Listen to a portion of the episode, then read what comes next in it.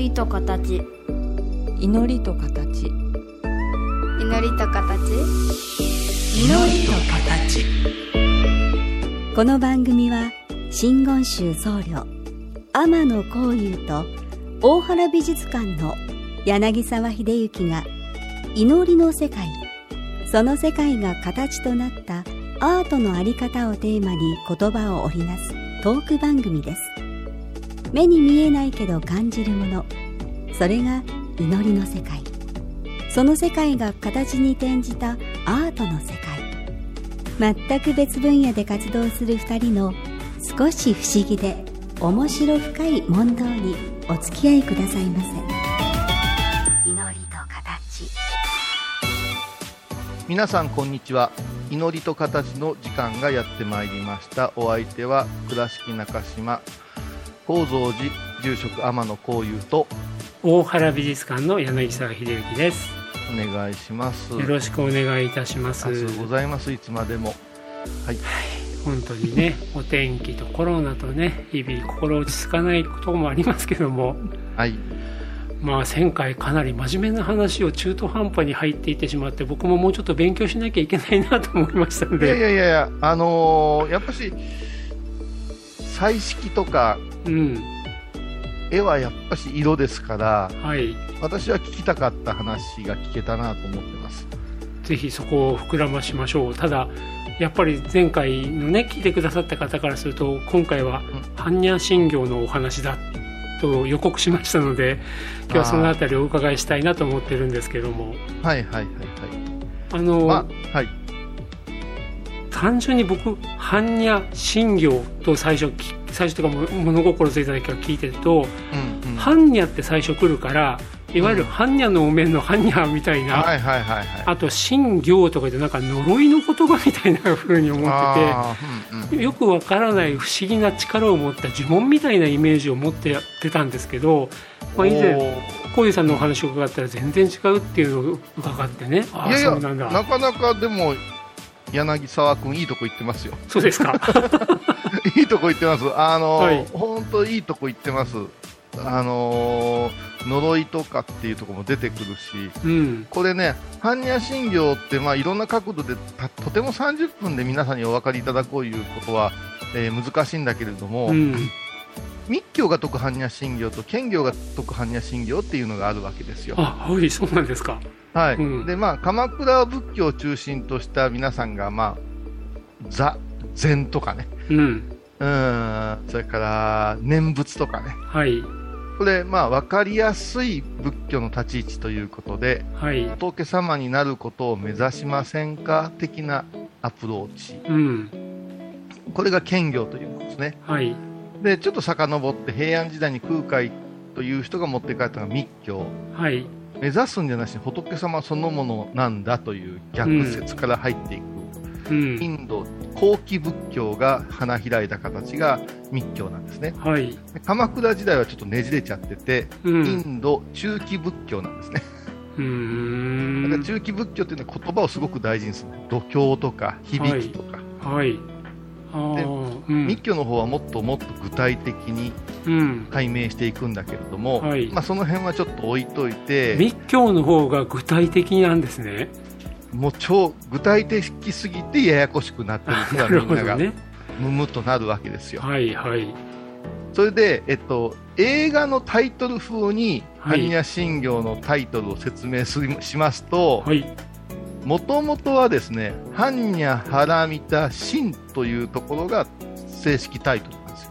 心ですよね心って。だから仏説もマカもつかんし行もつかないんですよ最後の。ですから、えっともともと言語はプラジュニア・パーラミタ・フリダヤっていうんですよ。仏仏説は仏が説くですよね。うん。でマカマはカはマカは偉大な、マカ不思議とかのマカ偉大なですね。うん、だから分かりやすく言うと般若ハラミタ・シンはスター・ウォーズみたいなもんですああなるほどね。スター・ウォーズでやって、うん。ジョージ・ルーカスがが仏説ですね。はいはい。はいそして全米何億人があ何万人が感動したがマカです。まあ本当に核が、えー、般若心般若心。それが仏様が説いたこんな素晴らしい般若心っていう感じなんですか、じゃあなぜそれをしなくちゃいけなかったかというと、はいインド中期の仏教はもううん。お経が次から次へと編纂されていくわけですよ。へえうんであの、はい。有名なところだと法華経で、はい。莫大な量で法華経、うん。それからあー阿弥陀経、うん。浄土経ですよね、うん。それから、えー、と大般若経なんていうのは600巻ね、三蔵法師の。うん。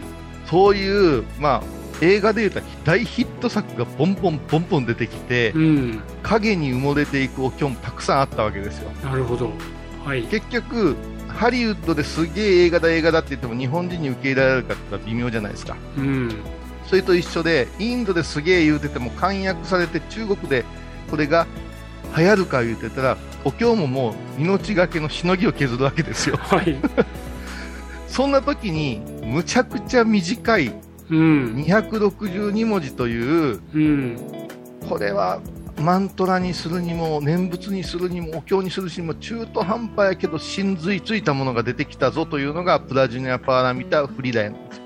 なるほどねはい。で、プラジュナーっていうのはもう本当に音訳されてしまったから、それをハンニャと書いただけなんです。だから、お面のハンニャ全然関係なくてですね。うんで、パーラミタはハラミタと漢字を置いただけで、はいこれは知恵を完成させるっていう意味なんですよ。知恵を完成させる。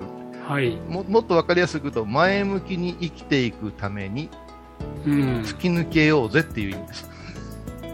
突き抜けようぜですねはいすげえじゃんってことになったんだけども、うんこのままじゃ対策に押されてしまう。ね。うんえー4時間対策みたいなのがいっぱいあるところにショートムービーを掘り込まれたようなもんなんですよ。はいはいこらいかんぞっていうことでタイトルにつけようつけようっておお釈迦様がジョージ・ルーカスがとかコッポラがあってつけた方がええでっていうことで仏説と入れるんですよ。はいはいはいそれから、だからここだけはあの漢文ですよね、仏説。うん マカはむちゃくちゃすげえぞっていう、マッハーっていう言葉から来てるから、マカ不思議のマッハーでしょ、うだからん超偉大なっていう意味で、うん。短文お経のくせにすげえぞっていう意味を上につけたんですよ。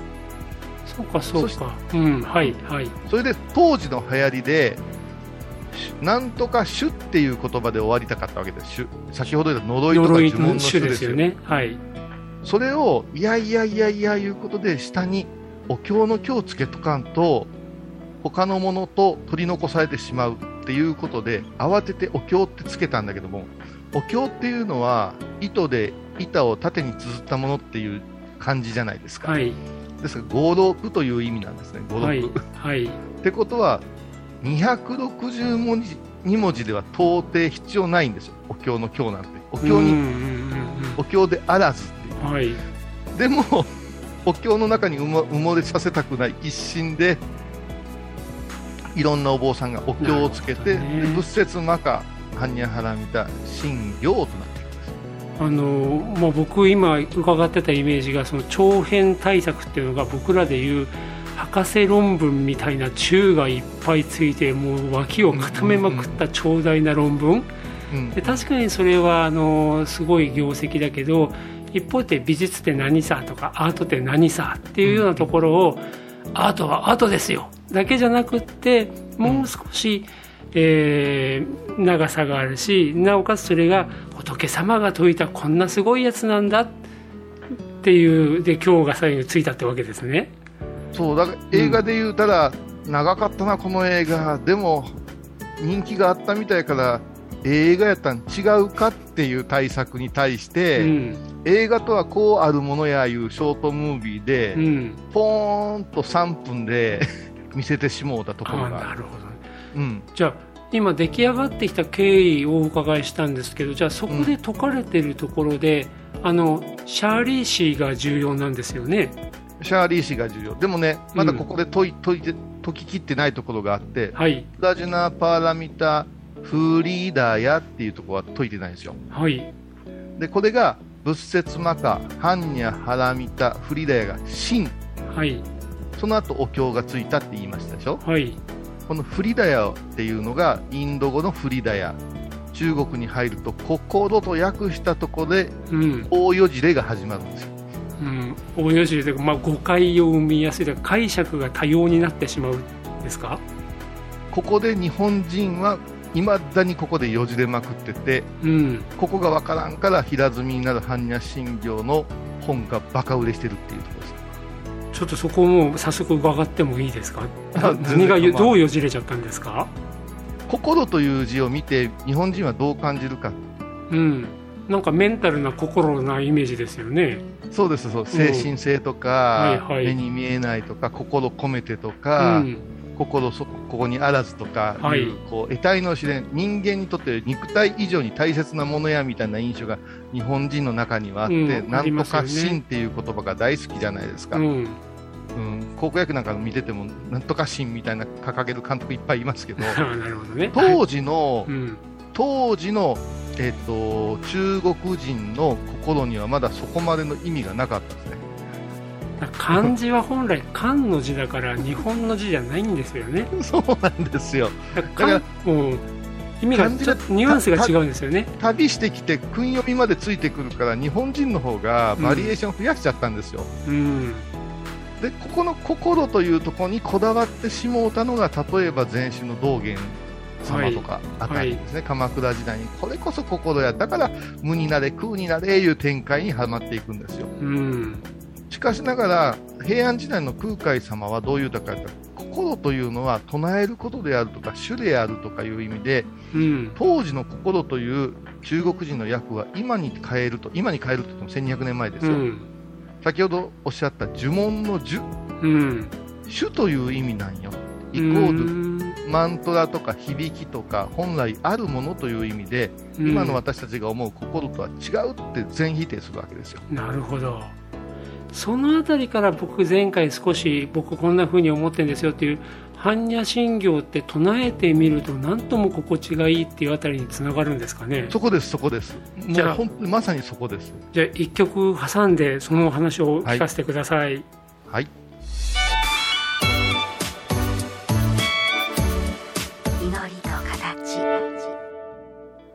えー私ねあの本当こういうさんが般若心経について説かれたお話を、まあ、ご法話を伺わせていただいてあ秘密の呪文じゃなかったんだと思いつつあのインターネットで検索するといっぱい出てきますから一つあだからね。柳沢少年が思ってたなんや呪文みたいやなあいう感覚。うん。最初に冒頭おっしゃった感覚と、うん。それから今唱えてみて何とも口に乗ってうん。心地いいもんだなっていうのが、もうズバリうん。真偽。うん。親切真般若心経の解釈でええぐらいですよ。あだ僕もねだから最初あのプリントアウトしたうん。その経文というか般若心経字面だけ一生懸命暗記しようと思ったけど、あのそれを口に出して唱え出したらなんかスラスラスラスラ体もいいように動くし息もいいようにつながっていく感じなんで、あうん。こりゃかなり作り込んであるんだろうなと思いながら日々暗記に努めておりますけれども。だから最後の部分のうん。野定種というで税大臣種税大名種税無常種って全部呪いの種っていうものです中はい。今まであったどんな呪文よりすげんだぞ収束絶接収圧般若心経はな、でそこでクライマックスに向けて、それは何なんですか言うてシャリ師というお釈迦様の弟子がもう聞き立て仕方ないわけですよ、はい。そしたら漢字財菩薩がそれはねギャーテーギャーテーハーラーギャーテーハラソーギャーテーボーディーソアカであると。でこれはどういう意味なんですか、うん、意味も大事やけども唱えてごらん分かってくるからねじゃあ繰り返そうか言うてまた 漢字財とこうこう来る。だから心地よくってその感性はすごく素晴らしいなと思って伺いましたよ。ありがとうございます。ですのではい。般若心経の謎というのはタイトルの中にあります。題目の中にあって仏説魔歌般若ハラミッタ真を日本人のお坊さんがどう説いていったかいうことで兼行と密教に分かれたと言っても過言ではないんですね、はい。日本風に真を説いてしまうから色即是空なんて言って無にならにゃいけんのじゃねえかとかうん。諸行無常じゃねえかとか、うん。そっちばっかりにとらわれてくると、うん。般若心経というものを解体していくとますます分からなくなってくる。うん。ですから車で言うたら空海曰くとにかくドライビングせよっていうのが唱えよっていうことでしょう、うんうん、なるほどね。十字航空すればとあるんだが、唱えて唱えていくとこのドライブ車の素晴らしさが分かってくるじゃないっていうのが般若心経なんだけども、うん。道元さんあたりはどうしたかとこれは分解して各パーツで走るという原理を見つけませんかっていうところに行く、うん。この2つに分かれたのが般若心経の心というところのうん解釈の違いとはいなんですね。覚えてもらうとすごくはい見えてくると思うんですね。うんなんか分かりました。でもあのーそうですね。僕なんか頭でっかちだし最初はその実覧を見てどういう意味かな？仏説仏様が説いたんだなとか分かったけど途中からまあ色即是空とかよく聞くけれどもどういうことなんだろうと分かんない意味もあってその意味を意味をなんていうかな？頭で理解しようとしてアプローチしていくと多分もっともっといろんな知識を深めていくしそうするとなんかいろんな迷い道に入ったりいろんな解釈生まれちゃうんだろうし、いやいでもねう、ん でもいっつも柳沢さんがアートに対して言うてることなんですよ。うん難しい理屈はいらんからとにかく楽しみなさい言うて子供たちに案内するときあるじゃないですか。はいはいそのすげえ作家とか有名な作品とは抜きにして、あなたが思うときに感じなさいって。うん。それはもういろんな角度から近くで行って離れたりして見ることですよって言うじゃないですか、はい。それが空海が言うてる般若心経。もしちょっと全然違ったらごめんなさいね。僕は、だから研究者としてはいろんな知識をたくさん持たなきゃいけない、うん。でも絵を見るときに絵を見てわからないことをいっぱい知ることが絵を見ることじゃなくってそこに絵としてあるものをよく観察をしてうん。それに自分が、うん、あったけえなとかなんか楽しそうだなとかなんか緊張感があるなとかそのまずは自分のリアクションっていうものをちゃんと見つめなさいねっていうことをよく申し上げるんだけどそこですそこです。もうズバリそこ。まさになんか仏様の存在って言ったらなんかこの間も事物なんて話をしましたけど、それに出会った一番そのリアクションが言葉になったのが般若心経。そしてそれをやっぱり自分で唱えてみるっていうことが大事なんだだからうん。常に唱えるんですよね、なるほど。絵でも何回も見てほしいっておっしゃるじゃないですか、はいはいうん。それは捉え方が違うから、うん。理屈だったら1回見るだけでいいんですよ。うん。1回唱えるだけでいいんですよ。意味を知るためだったら、はいはい。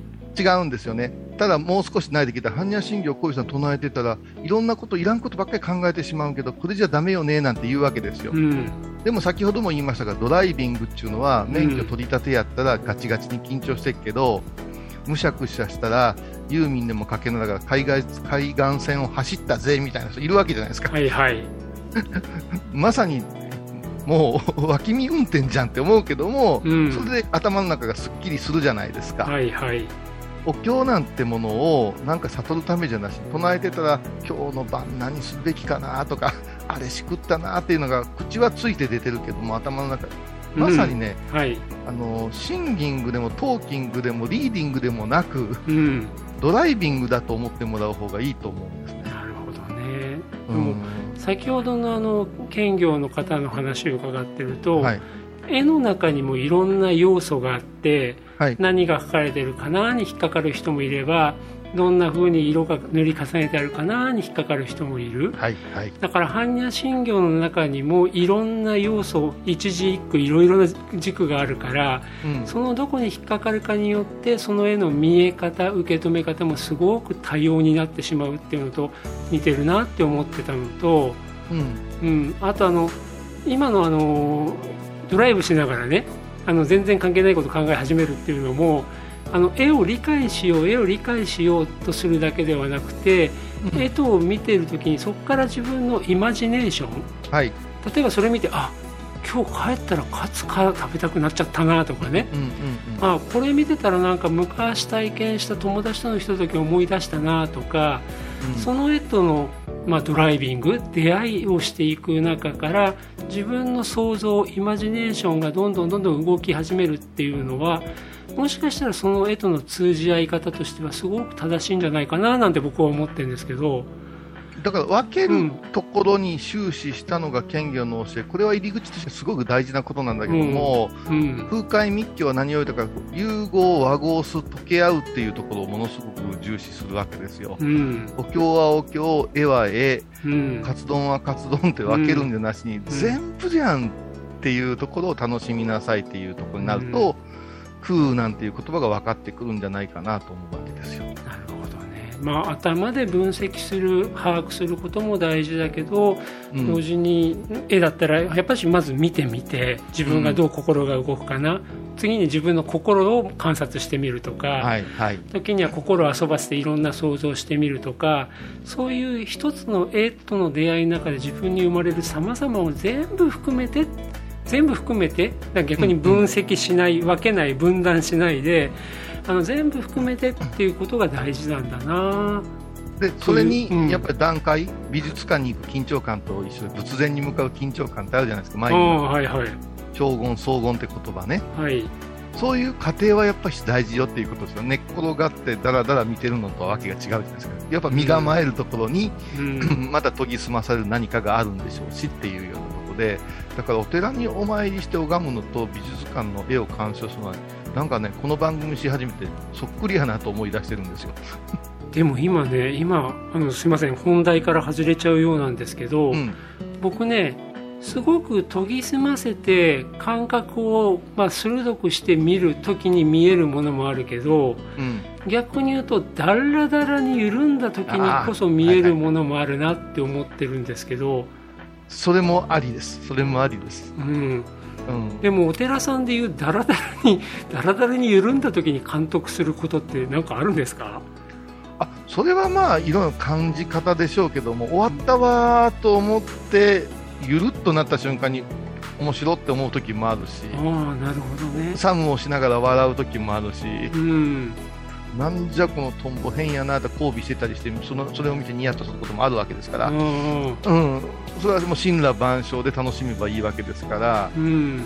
うん、柄の範囲を広げていくとまたこれもピリッとの境界線がなくなってくるから面白いんじゃないですかね。だ今おっしゃったように神羅万象ですよねだから美術品と向かい合う時にもキーってなんか集中力高めていく場合もあればうん。だらっと見て見えてくるものもあったりする。いわば崇高なものを目指した美術もあればうん日常の緩んだ感じを求めた美術もあるしで神羅万象ですから美術館で例えばぎゅーっと感覚をそば立った後に外に出てあっちい空気に当たったにほわっとなった時に突然ふっと浮かぶものとか。そうそうそうそう、だから倉敷の人にはあると思うんですよ、待ち合わせでちょっと時間あるけん、久しぶりに美術館で時間潰そうかですげえ発見があったりして、うん。まだあいつけえへんわって、エルグレープでさ、あのミルクセーキ飲んでたら、なんかふわっと浮かんだりするわけじゃないですか、なるほど。ガチガチに見るぞじゃない場合もあるわけで、この辺の抜き差しの面白さでしょうね。ね、うん。だから美術館に入るまで入っている間入った後も含めてぜ僕らからしたら全部美術館体験って考えた方がいいですねそうですね。ううんんうん、面白いね。なるほどはい。まあでもね、まあ、祈りと形というお話からしてきて、まあ、美術館とお寺さんの比較とまでだんだん出始めましたけどもまあ今日は私からすると本当に般若心経というのはぜひ小遊さんに改めてお伺いしたかったことですしすいません、あの、うんタイトルで終わってしまって、いえいえ じ次回チャンスがあれば、シャリ氏の熱烈なところを語りたいですけどもね。えー、とシャリ氏シャリ氏はシャリホツのことなんですか？そうです、そうです。仏弟子あさんのね。の、お釈迦様と漢字財菩薩という方と、はい。シャリホツが出てくるという、あの、お芝居なんですね。なるほど。場面なんですよ。登場人物3名三名と言っていい三名かです。はい、なるほど。はい。それを、まあ、うん。またちょっとこう、ドラマチックに語れんかなと、うんはい、で今も度考えてますんで。十二あの釈迦お釈迦様の十大弟子の中では、うんシャリオツさんという方が一番知恵第一でしたっけ？やっそうですね。ぱあの頭のいい方なんですよまあ、ね、もう一番優等生ですね。なるほど生徒会長のような役割でしょうね。そういうキャラ設定をちゃんとした上で改めて3人のドラマというのをお伺いしたいと思いますのでぜひお聞かせください、お楽しみにしておいてください。ありがとうございましたはい。今回のお話いかがでしたか？祈りと形は毎月第1第3木曜日のこの時間にお送りします。次回もお楽しみに。